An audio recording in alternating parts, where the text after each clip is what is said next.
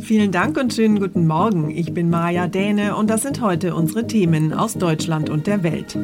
Wahlkampf auf Hochtouren. Nach dem Triell liefern sich auch die Spitzenkandidaten der kleineren Parteien einen Schlagabtausch im Fernsehen. Regierungswechsel im Norden. Die Sozialdemokraten siegen bei der Parlamentswahl in Norwegen. Und Geberkonferenz für Afghanistan. Staaten versprechen 1,2 Milliarden Dollar Hilfsgelder. So langsam beginnt im Wahlkampf ja die heiße Phase. In knapp zwei Wochen wird gewählt. Da bleibt nicht mehr ganz so viel Zeit, noch unentschlossene Wähler zu überzeugen. Nach dem Triell der drei Kanzlerkandidaten hatten gestern Abend auch die kleineren Parteien ihre Chance, bei einem Fernsehauftritt zu punkten.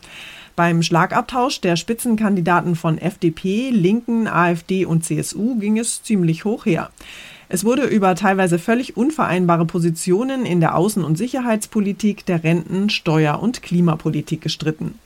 Und auch bei den großen Parteien, bei SPD, CDU und bei den Grünen geht der Wahlkampf weiter. Kanzlerkandidat Armin Laschet sieht trotz anhaltend schlechter Umfragewerte Rückenwind für eine Aufholjagd zur Bundestagswahl.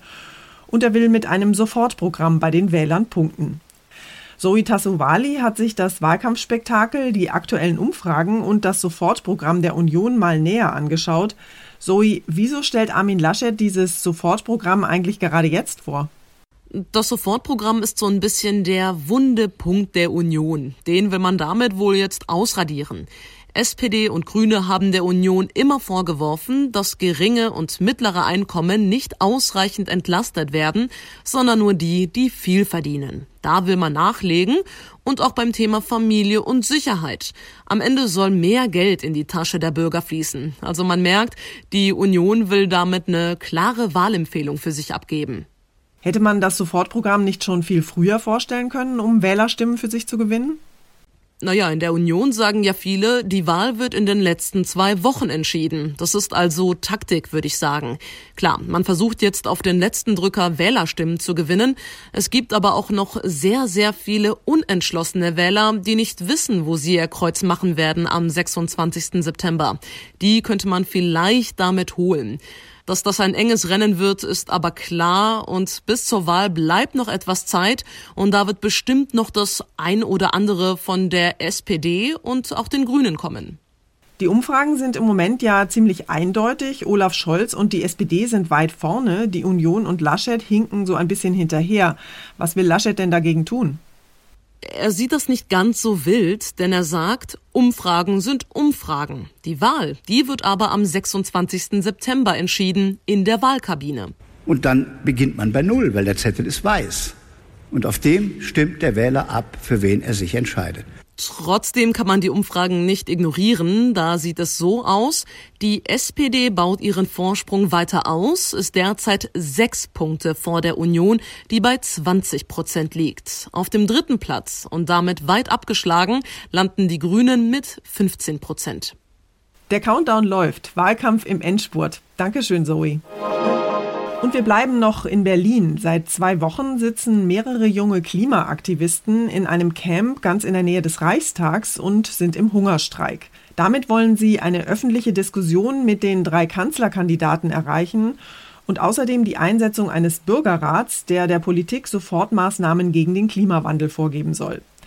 Bei der Bundestagswahl entscheidet sich, ob wir als Menschheit noch eine Chance haben, zumindest unter zwei Grad globaler Erwärmung bleiben zu können, sagen die hungerstreikenden Aktivisten.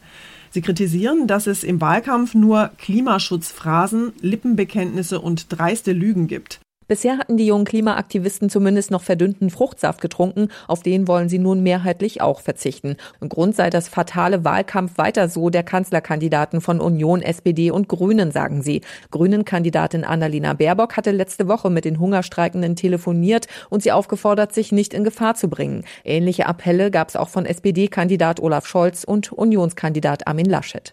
Manja Borchert, Berlin. Zwei Wochen vor der Bundestagswahl hier bei uns in Deutschland haben die Norweger gewählt. Und sie haben sich für einen Regierungswechsel ausgesprochen. Die Sozialdemokratische Arbeiterpartei hat die Parlamentswahl gewonnen und setzt auf ein Bündnis mit der Zentrumspartei und der Sozialistischen Linkspartei. Die Ölnation im Norden Europas wird also wohl künftig von einem Sozialdemokraten regiert werden.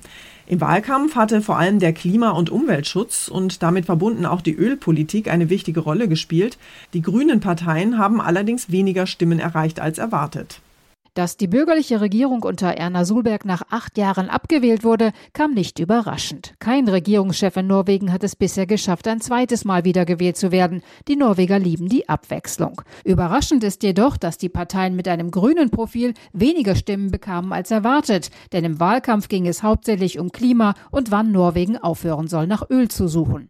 Die neue Regierung wird, was das angeht, die Politik der alten Regierung fortsetzen. Der Ölhahn wird nicht so schnell zugedreht. Sigrid Harms Oslo. Und wir schauen noch kurz nach Afghanistan. Seit der Machtübernahme der Taliban wächst dort die Not der Menschen jeden Tag. Auf einer internationalen Afghanistan-Konferenz haben jetzt zahlreiche Staaten Hilfsgelder von rund 1,2 Milliarden Dollar zugesagt. Mit dem Geld soll Soforthilfe für die notleidende Bevölkerung und Entwicklungshilfe geleistet werden. Und außerdem sollen Nachbarländer unterstützt werden, die Flüchtlinge aufnehmen. Die neuen islamistischen Machthaber wollen mehr als nur Lebensmittel. Sie wollen vom Ausland auch längerfristige Entwicklungshilfe und Zusammenarbeit bei Sicherheitsfragen. Und da wollen andere Länder den Hebel ansetzen. Sie fordern Menschenrechte und die Gleichstellung von Frauen ein und außerdem freien Zugang für Hilfsorganisationen. Das haben die Taliban zwar versprochen, doch die Realität sieht anders aus. Außenminister Maas hat 600 Millionen Euro an deutscher Hilfe in Aussicht gestellt, aber auch von den Taliban Taten statt Worte gefordert. Aus Wien Albert Otti. Unser Tipp des Tages heute für alle, die sich gerade neue Möbel oder eine neue Küche kaufen wollen. Wer gerade umgezogen ist und ein neues Sofa, einen Schrank oder eine Küche kaufen will, der muss sich auf lange Wartezeiten einstellen. Es kann auch durchaus vorkommen, dass sich der Liefertermin mehrfach verschiebt und dass das Ganze am Ende deutlich teurer wird als gedacht.